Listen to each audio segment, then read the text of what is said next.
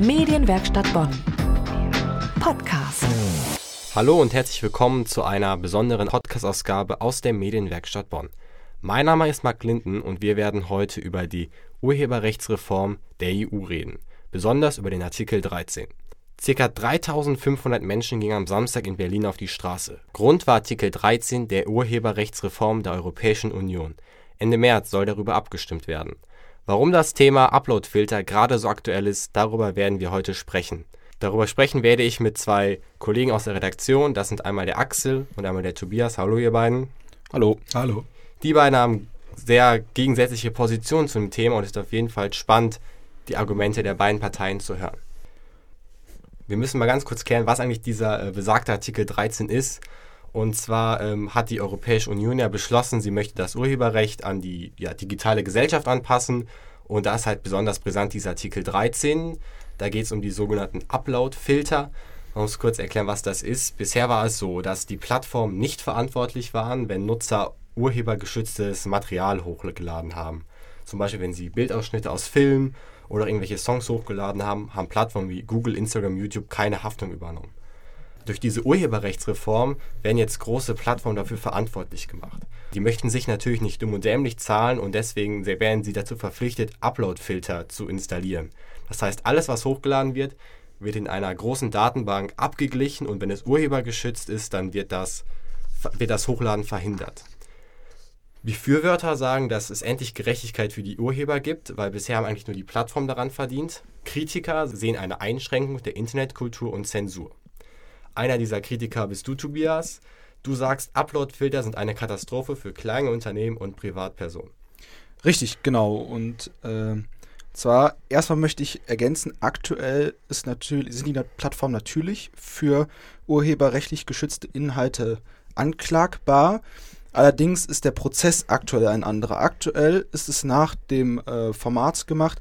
Ein Nutzer lädt einen urheberrechtlich geschützten Inhalt hoch und sobald die Plattform das mitbekommt, entweder der Künstler erkennt es selbst und äh, sagt, hier, bitte sperrt meinen Inhalt, oder es gibt schon solche, solche Filtersysteme, dann muss die Plattform reagieren und wenn sie nicht reagiert und den Inhalt praktisch entfernt, dann ist sie strafbar. Vorher ist die Plattform nicht strafbar, weil ja vorher nicht gefiltert wird, aktiv, welcher Inhalt wird hochgeladen. So, da kommen wir jetzt äh, ins Spiel in, zum Artikel 13. Da steht zwar nicht, dass Upload-Filter installiert werden sollen, sondern es wird von Maßnahmen gesprochen, wo halt verhindert werden soll, dass urheberrechtlich geschützte Inhalte hochgeladen werden können.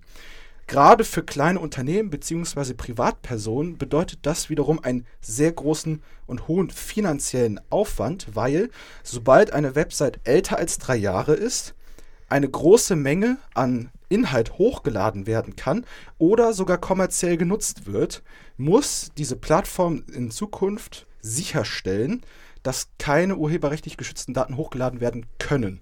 Weil sobald die hochgeladen sind, ist die Plattform bzw. der Betreiber dafür haftbar äh, beziehungsweise kann angeklagt werden von dem Künstler, dass der Inhalt da veröffentlicht worden ist. Ganz kurz, äh, du hast gerade das Stichwort Künstler genannt und wir haben, sage ich mal, äh, ja auch einen in Anführungszeichen Betroffenen da. Axel, du bist selber Fotograf und sagst, alle Kreativen, seien es nun Musiker, Drehbuchautoren und was auch immer, leben davon, dass ihre Werke je nach ihrem Gebrauch in einer Art Nutzungslizenz bezahlt werden. Dies sind Einnahmen, von den Künstlern und Kreative leben. Das heißt, du würdest ihm Parole bieten und sagen, dass diese Upload-Filter äh, notwendig sind. Dass es gut ist, dass sie jetzt wahrscheinlich kommen. Also ich glaube, dass Tobias und ich viele gemeinsame Überlegungen durchaus finden. bezüglich der, des Schutzes des Urheberrechts würde ich insofern abweichen, als tatsächlich jedes Kunstwerk, alles, was auf Netflix gezeigt wird, ähm, zunächst einmal sich dadurch bezahlt, wie du ganz richtig gesagt hast, Marc, dass die Nutzer äh, Lizenzgebühren bezahlen. Das kann sein, indem sie für Netflix eine Monatsgebühr bezahlen. Das kann sein, dass sie für Geld für eine CD ausgeben, was auch immer. Damit dürfen sie dieses Werk dann benutzen und in irgendeiner Form, vielleicht auf dem Umweg über einen Verlag oder über eine Plattenfirma, was auch immer, kriegt dann der Künstler, der Autor, der Kameramann, der Musiker sein Geld. So funktioniert der Umgang mit Kunstwerken im weitesten Sinne. Bisher ist das funktioniert. Das ist bisher so, genau. Jetzt, du bist ja Fotograf selber auch. Richtig, ich bin du. von Beruf Fotograf und Autor. Funktioniert das denn wirklich? Also, das funktioniert im weitesten Sinne. Es kommt aber natürlich immer zu falschen Nutzungen. Also sagen wir mal, ähm, jemand möchte von einem Musiker ein Lied von einer CD ziehen und das dann selbst im Internet publizieren. Da ist dann im Moment der Streitfall, macht der das gewerblich oder macht er das nur, um seinen Kumpels das zu zeigen? Dann ist es privat und in Deutschland haben wir ja das Recht auf die private Kopie wirklich strittig oder wirklich wichtig ist für uns eigentlich der Fall, wo jemand richtig Geld mit unseren Werken verdient. Also Netflix zum Beispiel verdient Geld und bezahlt seiner Künstler. Jeder Zeitschriftenverlag, jedes Internetmagazin wird darauf achten, dass die Leute, die für sie arbeiten, auch bezahlt werden. Jetzt gibt es aber im Internet, sagen wir mal, Nutzer wie zum Beispiel äh, Google, die Bilder zeigen und bei jeder Suche äh, die der, jeder beliebige Nutzer eingibt, auch Geld verdienen. Und die Künstler, die das äh, Google in irgendeiner Form gegeben haben, aber in Wirklichkeit haben sie es ihnen gar nicht gegeben, die kriegen davon nichts. Und das ist die Änderung. Also der, der, der Fotograf, der Kameramann, was auch immer, der trifft normalerweise eine, einen Vertrag mit jemandem, der die Sachen veröffentlicht. Das kann ein Buchverlag sein, das kann ein Plattenlabel sein. Und die sagen, okay, du kriegst von uns Geld und dafür verteilen wir das. Und dann darfst du als Marc oder als Tobias oder ich als Axel dürfen dann diese Lieder so hören, so oft wir wollen, aber sie gehören uns nicht und wir dürfen damit auch zunächst mal kein Geld verdienen. Wichtig ist immer, dass das Geld dabei eine Rolle spielt. Und wie gesagt, ich bin Berufsfotograf. Der Kameramann, der für Netflix den Oscar-Film gedreht hat, der ist Berufskameramann. Der muss davon leben. Das ist was anderes als Leute, die auf, äh, wenn der 14-Jährige vielleicht sein Pfadfinderlager seinen Kumpels zeigen will. Die machen das und die sollen das auch äh, natürlich frei machen. Und meine Erfahrung ist jetzt zum Beispiel ein bisschen anders als das, was der Tobias gesagt hat. Der Tobias hat gesagt, bisher ist es so, die Plattformen stellen zunächst mal die Inhalte online und dann kann sich jemand beschweren, wenn er sagt, hey, das ist aber mein Inhalt und dann müssen die Plattformen reagieren. Das ist im Moment leider nicht so. Also bei mir war es so, dass ein Zeitschriftenartikel von einem Verlag auf einem ganz anderen Internetportal äh, präsentiert wurde das war nicht vereinbart, dafür habe ich keinen. Da war ein Foto von dir dabei. Da war oder? der ganze Artikel von Ach, mir. ein ganzer, genau. Da war der okay. ganze, also sowohl der Ja. Text als auch die Fotos waren von mir. Ich habe auch von außen das Fotos ist, das ist besorgt. ursprünglich dann auf einer, äh, sag ich mal, verein, ist unter vereinbarten Bedingungen erschienen auf einer Website. Genau, nee, dir. nicht auf der Webseite, sondern in der Zeitschrift. Ach so, okay. in der Und die Zeitschrift selber. hat es an ein fremdes Portal weitergegeben. Die Zeitschrift hat damit Geld verdient, das Portal hat damit Geld verdient, aber ich habe nichts gekriegt. Hätte man das vorher vereinbart, kein Problem. Dann hätte ich nämlich ein bisschen, bisschen mehr Geld gekriegt. Und das, so funktioniert das ganze Geschäft. Ja. Das Problem ist, ich habe das gefunden bei Google. Und jetzt habe ich zu Google gesagt, du sag mal, ich bin der Urheber. Ähm, und das darf da nicht stehen. Dann sagt mir Google, nein, nur der Inhaber dieser Webseite kann die Löschung beantragen. Und der Inhaber dieser Webseite hat in dem Moment, ich sag mal etwas grob, meine Bilder geklaut. Ja, seit wann muss denn der Dieb dafür sorgen, dass sein Diebesgut von der Webseite verschwindet? Das geht nicht. Und das ist etwas, was durch diese Urheberrechtsreform jetzt nur als Beispiel geändert werden soll. Da geht es dann dazu, wer das verteilt. Aber das heißt ja dann nur, äh, wenn es diese Upload-Filter gibt, dass das nun nicht mehr bei äh, Google sichtbar ist, weil muss ja nicht jede Website dann das installieren, oder? Ich meine, man lädt ja den Artikel nicht bei Google hoch, man lädt ihn ja auf einer Website hoch und Google ist ja nur eine, nur eine Suchmaschine. Ja, oder? Aber nach der? Definition von Artikel 13 muss jede Website, egal ne, wie groß sie ist, spätestens nach drei Jahren eine solche Vorrichtung vorweisen können. Je, jede Website. Jede also jetzt zum Website, Beispiel auch wir von der Medienwerkstatt bräuchten das auch, oder was? weil die älter als drei Jahre ist, richtig. Ja, es, okay. gibt auch, Sobald- es, es gibt auch ein Limit der Nutzerzahl. Also ich Genau. glaube, ab 300.000 Nutzern ähm, Also wer da drunter Kriterien sind, dass es kommerziell genutzt ist, das habe ich ja schon gesagt. Das Genau. heißt, sobald Werbung drauf geschaltet wird, weil man irgendwie die Serverkosten, die man hat, äh, oder das, die Hostingkosten decken möchte und sagt, okay, ich schalte ein bisschen Werbung drauf, damit ich ein bisschen was verdiene, das ist schon kommerzieller Nutzen. Die älter als drei Jahre ist, egal auch wie viele Nutzer tatsächlich sind. Also wenn ich jetzt eine Website aufmache und nach drei Jahren sagt die EU, ich hab, kann damit so viel Geld verdienen, dass ich mir so ein Filtersystem leisten könnte. Und natürlich, sobald die Möglichkeit besteht, urheberrechtlich geschützten Inhalt hochzuladen. Das kann nur ein Profilbild sein bei einem Forum. Das kann aber auch so wie bei YouTube sein, dass man ganze Videoclips hochladen kann. Oder wie bei Instagram und Facebook, wo man dann ha- halt auch Daten tatsächlich hochladen kann. Genau da wollen sie halt dem, dem Nutzer einen Riegel vorschieben und sagen, okay, die äh, Website ist sofort haftbar und die Webseiten wollen sich natürlich schützen und sagen, okay, das können wir nicht machen. Wir müssen vorher sicherstellen, dass kein Nutzer in irgendeiner Form so einen urheberrechtlich geschützten Inhalt hochladen. Ja. Und da kommen wir zu meinem größten Kritikpunkt. Ich finde es gut, dass Künstler für ihre Wert Werke anständig bezahlt werden. Ich möchte auch, dass die Leute, die davon äh, leben, ihren Lebensunterhalt damit verdienen können. Und ich finde es auch gut, dass das Urheberrechtsschutzgesetz endlich mal an die digitale Welt angepasst wird.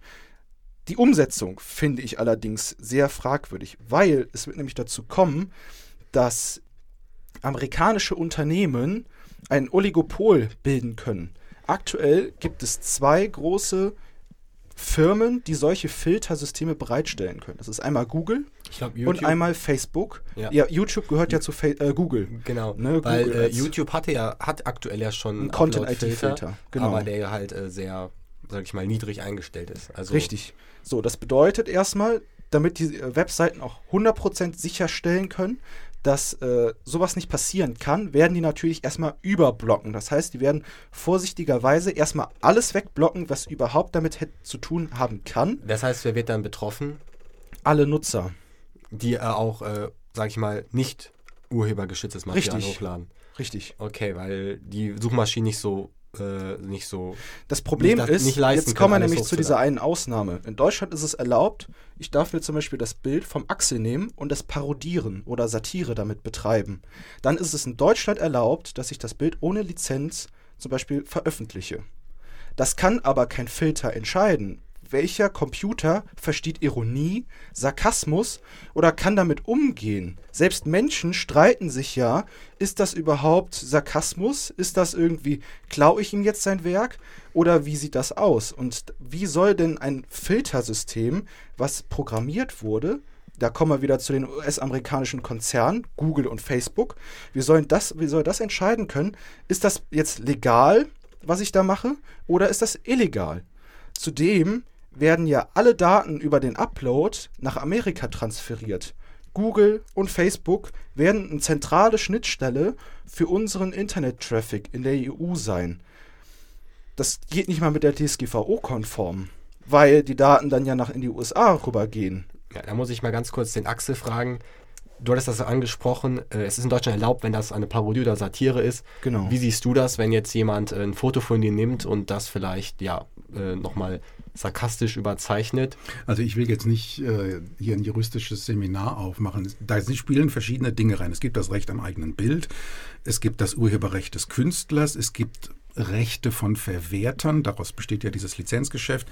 Ähm, da kann man gegen vieles verstoßen und wenn ich als Fotograf auf der Straße herumlaufe, ähm, dann sind auch viele Leute ähm, mit Halbinformationen unterwegs.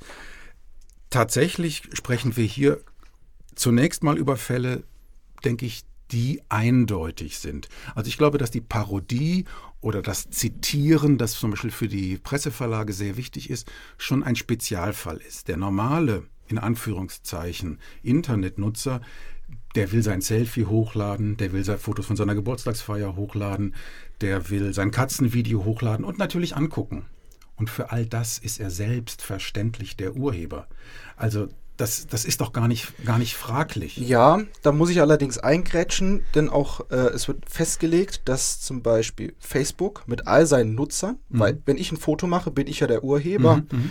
und ich würde das bei Facebook hochladen wollen, Mhm. dann müsste nach der Definition von dem Artikel Facebook mit mir einen Vertrag haben, eine Lizenzvereinbarung, dass die mein Werk zeigen dürfen.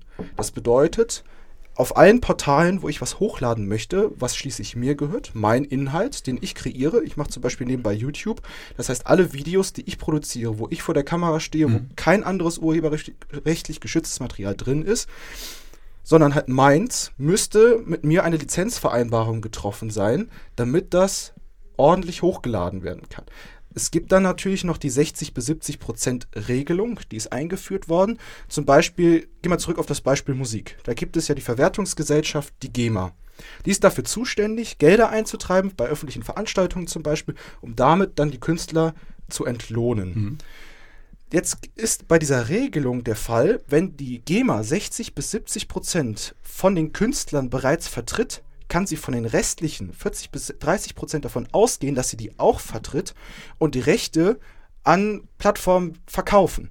Und der, äh, der Künstler muss aktiv zur GEMA hingehen und widersprechen und sagen, nein, ihr habt meine Rechte nicht, ich habe nie eine Vereinbarung mit euch getroffen, ihr müsst das aus eurem Programm nehmen. Das ist zum Beispiel auch etwas, was ich überhaupt nicht äh, nachvollziehen Also kann. das sind ja zwei Punkte. Das, das erste, was du gesagt hast, war, dass der, das Internetportal oder das, das Netzwerk deine Inhalte von dir lizenzieren muss. Richtig. Da würde ich als Praktiker sagen, ist doch super. Das ist doch in Wirklichkeit nur ein Mausklick. Denn in dem Moment, wo du dich auf Facebook anmeldest, musst du sowieso jede Menge Dinge mit einem einzigen Klick unterschreiben. Warum nicht einfach dazu schreiben, die von mir gelieferten Inhalte stammen auch von mir? Punkt. Also wenn ich eine kommerzielle Software installiere, dann muss ich auch jede Menge Dinge akzeptieren, bevor die überhaupt auf meinen Computer kommt. Wenn ich Windows installiere, dann gehört mir Windows nicht, sondern ich lizenziere die Nutzung von Windows. Mit jedem anderen kommerziellen Programm ist es genau dasselbe. Ich finde, dass man diese Vereinbarung trifft, ist schon ein großer Fortschritt. Denn in dem Moment sagt der, sagt, tritt, der, tritt der Nutzer in Erscheinung und sagt, ja, das sind meine Inhalte. Und dann können wir bei einer, bei einer Urheberrechtsverletzung sagen, wir haben einen Nutzer und wir haben ein Portal. Im Moment, nachdem wie du es vorher beschrieben hattest, am Anfang des Gesprächs, ist es doch so, dass der, dass der Benutzer sich dahinter verstecken kann, bis der Künstler oder das äh, Publishing House den, Rechts, den Rechtsverstoß, die ungerechtfertigte kommerzielle Nutzung feststellt und ihn dann verfolgt. Dann hat er aber normalerweise nur die Google-Suche als Nachweis. Der Verlag hat nur die Google-Suche als Na- Nachweis. Er kommt also nicht ohne weiteres auf den, auf den eigentlichen Rechtsbruch, dass nämlich irgendjemand vielleicht ein, ein Foto oder eine Musik oder einen Film zum kommerziellen Nutzen angeboten hat. Das wäre anders, wenn der Nutzer gewährleisten muss, dass der von ihm hochgeladene Inhalt auch von ihm stammt. Habe ich überhaupt kein Problem mit. Ich muss bei jedem Foto, das ich liefere, an eine Agentur, an einen Verlag, bei jedem Buch, das ich schreibe und veröffentliche, muss ich diesem Verlag gegenüber sch- unterschreiben, dass die Inhalte von mir sind, dass ich die Nutzung geprüft habe, dass ich also dafür hafte, wenn ich jemanden oder ein Kunstwerk oder irgendwas fotografiert habe. Ja, selbstverständlich muss ich das machen. Und ich breche mir doch keinen Zacken aus der Krone, wenn ich das tue. Wo ist denn das Problem, wenn das jemand einmalig, sagen wir auf Facebook oder auf Google Plus, was es nicht mehr gibt, machen muss? Ist doch kein Problem. Ja, aber Wo ist der Verstoß? äh, du sagtest jetzt, ähm, dass man garantieren muss, dass das seine Inhalte sind, die man dann publiziert. Ja.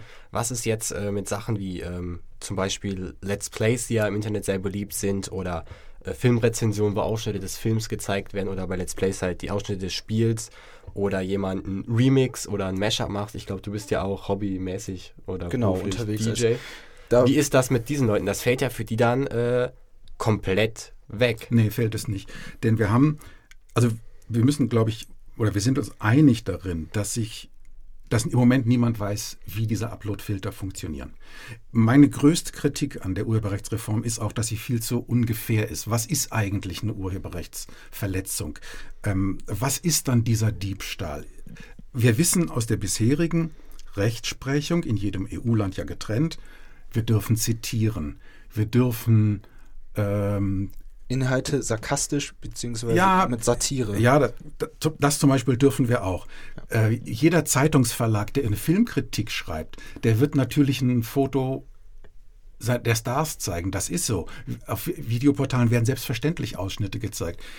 Ähm, ich, Im Moment sehe ich da sehr viel Furcht und keiner weiß, wie es eigentlich funktionieren wird. Und was ich viel schlimmer finde, manche Leute wissen auch noch nicht, wie es eigentlich funktionieren soll. Ich kann mir das, so wie der Gesetzestext im Moment aussieht, der ändert sich ja jeden Tag leider, ähm, ist der viel zu ungefähr.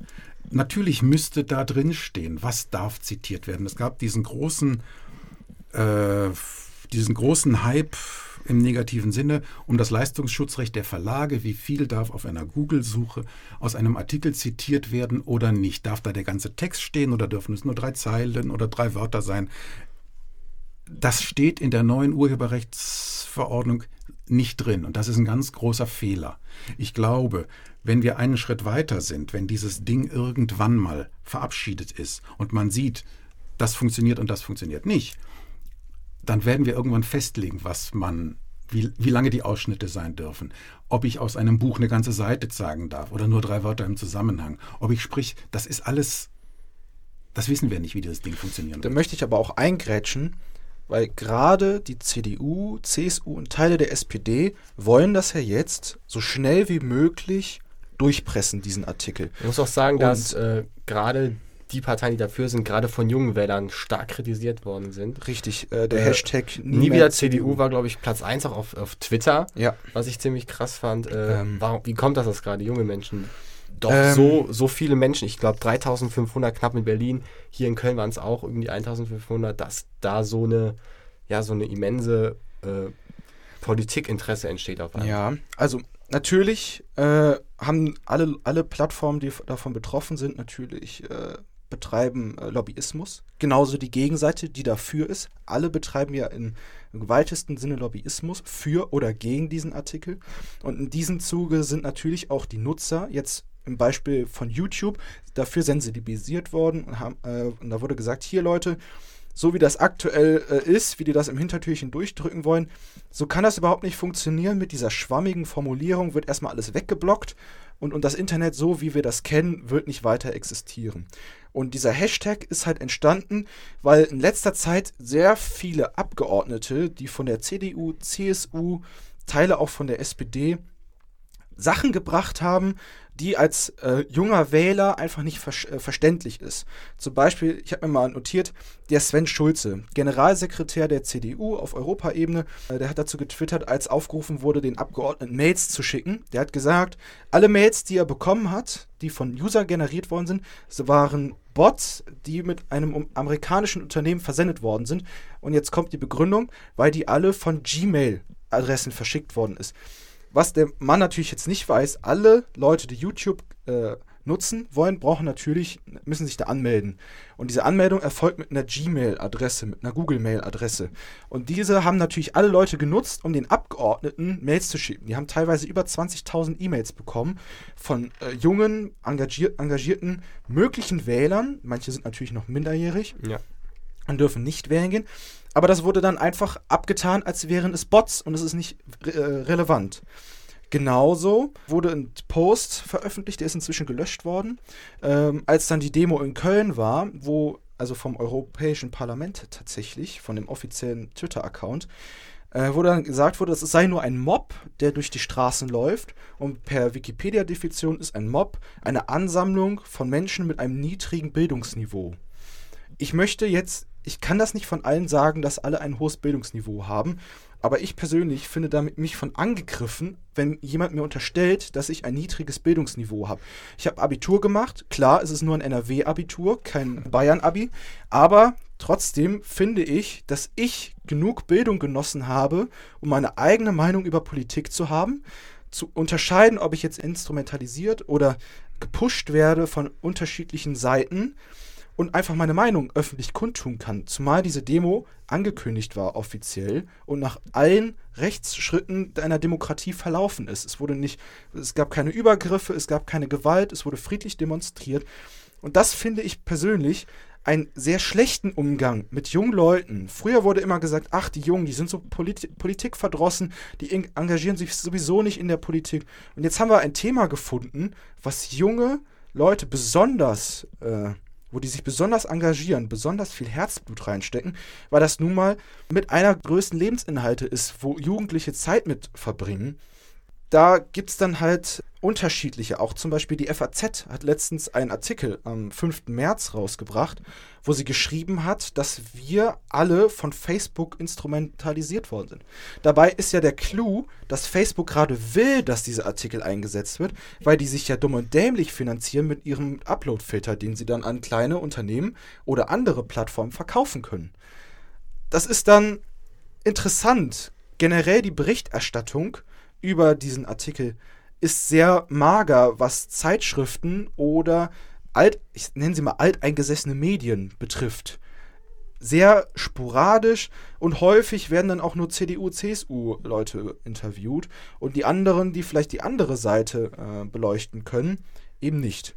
Also ich bin da, ähm, ich muss da kurz dazwischen gehen. Ich bin kein Lobbyist irgendeiner Seite. Ich bin auch nicht im Verdacht der CDU ähm, das Wort zu reden. Wenn es um Zitieren geht, dann kann ich auch den Bundesdatenschutzbeauftragten Kelber anführen, der ganz massive Zweifel an dieser ähm, an diesem Upload-Filter-System hat, das aber gar nicht konkret gefordert wird und der Mann ist von der SPD. Ähm, ich würde jetzt nicht so lager behaupten, ähm, lass uns doch über das sprechen, was für dich und für mich und für die Hörer interessant ist. Also ich, ich bin in keiner Lobby, ich bin auch kein fest angestellter Fotograf. Für mich ist wichtig, dass meine Bilder gerettet werden. Das ist auch für jeden Kameramann, für jeden Musiker, für jeden Autor ähm, das Wichtige. Ich, in Frankreich zum Beispiel, wenn man sich den Wikipedia-Artikel zu dieser Urheberrechtsreform in der französischen Wikipedia durchliest, dann ist die Argumentation dort und der Schwerpunkt eine völlig andere, denn da wird diese selbe Urheberrechtsreform, über die wir jetzt sprechen, und die in der deutschen Wikipedia als Gefahr für die Demokratie und Hype um die Uploadfilter dargestellt wird, verglichen mit einer Internetsteuer. Die haben einen ganz anderen Gesichtspunkt. Da geht es darum, dass die Unternehmen Geld zahlen sollen. Also selbst die die freie Diskussionsgemeinde hat durchaus unterschiedliche Schwerpunkte, wie sie dieses Thema diskutiert. Deswegen bin ich jetzt ein bisschen unglücklich, wenn wir auf CDU oder SPD oder FDP oder Grüne hauen, denn daran ist ganz Europa beteiligt und das ist auch ein Problem, das von ganz Europa angefasst werden muss. Ja, verstehe ich auch. Ich wollte nur herausheben, dass CDU-Politiker in letzter Zeit sehr häufig gegen junge Wähler was getwittert haben oder generell die Veröffentlichung von äh, Informationen sehr missverständlich häufig ist. Das, und de deshalb ist dieser Hashtag halt entstanden. Hashtag nie mehr CDU, weil in, äh, aus Sicht der jungen Wähler, die so viel Scheiße in letzter Zeit verzapft haben und auch sehr beratungsresistent sind. Es gibt natürlich viele Gegenvorschläge, wie man um Uploadfilter herumkommen kann, wie man diesen Artikel umschreiben könnte, um alle, das für alle äh, zugänglich zu machen. Denn in dieser ganzen Diskussion geht es halt nicht darum, dass man den Künstlern das Geld nicht gönnt, sondern es geht darum, ja, wie das aktuell, weil das so schwammig formuliert ist, wie man das äh, zu Papier bringt. Also die CDU hat, glaube ich, schon immer Schwierigkeiten mit der Jugend. Wenn ich die an die Demos in den 80ern in Bonn äh, denke, dann hat schon immer die Regierung vom Mob der Straße gesprochen. Ja. Das, das ist Tradition bei denen. Ähm. Da habe ich noch äh, ganz kurz zwei Fragen. Zum einen, äh, wer, was wäre denn, sage ich mal, eine Alternative? Ihr seid ja beide unterschiedlicher Meinung, aber beide nicht wirklich mit diesem Upload-Filter äh, zufrieden. Könnte man das denn irgendwie sicherstellen, dass ähm, sage ich mal, der Künstler auch Geld verdient, der das schafft, ohne dass jetzt irgendein ähm, YouTuber, keine Ahnung, wie viel Geld für, äh, für einen kleinen Bildausschnitt zahlen muss. Ja, also ich hätte da einen Vorschlag und zwar der Herr Solmecke, das ist ein Medienrechtsanwalt, der auch einen eigenen YouTube-Account äh, pflegt. Der hat zum 1.3. einen Gegenvorschlag äh, gebracht und zwar, ähm, Axel, das hast du ja schon erwähnt, es gibt aktuell das Recht in Deutschland auf private Kopie. Das bedeutet, ich darf äh, eine CD, die ich äh, habe von einem Freund, für mich selbst privat kopieren. Man hat dem Ganzen, das Ganze in die Legalität gezogen, indem man gesagt hat, okay, auf USB-Sticks, CDs, Kassetten, auf allen Medien, wo man Sachen kopieren darf für den privaten Gebrauch, gibt es einen bestimmten Prozentsatz, der an äh, die Verwertungsgesellschaft bezahlt wird. Zum Beispiel bei USB-Sticks geht ein bestimmter Prozentsatz, wenn ich die kaufe, an die GEMA und die wiederum teilt das auf die Künstler auf. Das ist halt, weil man nicht nachvollziehen kann, wie viel Schaden tatsächlich entsteht durch Privatkopie. Und man kann das natürlich auch nicht in jedem Haushalt kontrollieren. Die Polizei kann nicht jeden Tag in meinem Haus vorbeikommen und sagen, oh, die äh, CD ist kopiert worden. Und dadurch hat man gesagt, okay, wir, dann werden die USB-Stick-CDs teurer, aber die Künstler verdienen dadurch dann halt auch Geld, weil das halt nicht kontrolliert werden kann. Und der Vorschlag, Gegenvorschlag, geht in dieselbe Richtung. Es ist unmöglich, die ganzen Gigabyte und Terabyte an Daten, die täglich veröffentlicht werden, zu filtern. Menschlich. Das bedeutet, es müsste ja irgendein Computer machen und dafür sind die aktuellen, ist der aktuelle Stand einfach nicht fähig, weil bestimmte Ausnahmen, Satire, Zitate und so weiter auch gefiltert werden. Der Vorschlag geht dahin, man äh, guckt sich die letzten Inhalte über eine gewisse Zeit an, die hochgeladen worden sind und ermittelt, wie viele Urheberrechtsverletzungen denn dadurch zustande gekommen sind und sagt dann, okay, pro Gigabyte oder äh, sind ungefähr äh, so und so viel Megabyte an urheberrechtlich geschützten Daten drin und anhand des Traffics, der im Internet läuft, zum Beispiel bei YouTube wird ja besonders viel hochgeladen, da wird ja allein an einem an einer Stunde mehr Material hochgeladen, als ein Mensch in seinem Leben gucken kann. Das sind ja, ja. Äh, Zeiten, die man sich nicht vorstellen Das heißt, man kann. würde da äh, so, ein, so, eine Durchschnittsmenge nehmen und dann. Richtig, man würde das praktisch okay. wie bei den USBs und den CDs einen Durchschnitt ermitteln. Die Verwertungsgesellschaften würden sich dann mit den Plattformen abstimmen, mit denen einen bestimmten Prozentsatz äh, aushandeln und dann wird einfach gesagt, okay, ein Terabyte Daten, da, dafür muss YouTube jetzt, keine Ahnung, 500 Euro an die Verwertungsgesellschaften zahlen und die teilen das dann wieder auf die Künstler ich auf. Axel fragen, wie, wie selber dir die Lösung aus? Wäre das eine Idee für dich? Also ich finde die Idee sehr charmant. Ich würde es nicht am Datenvolumen festmachen, denn ein Dichter, der ein schönes Gedicht schreibt, hat kein Datenvolumen, aber trotzdem vielleicht die gleiche Arbeit wie jemand, der ein Video dreht. Also das ist ein, da müsste man sich einigen, was jetzt da der, der Tarif wäre. Mir ist es wichtig, dass wir den Zugang so offen halten und zwar für möglichst jeden wie möglich. Ich bin mit der Formulierung dieses Paragraph 13 nicht glücklich, weil ich gesagt habe, der ist viel zu schwammig.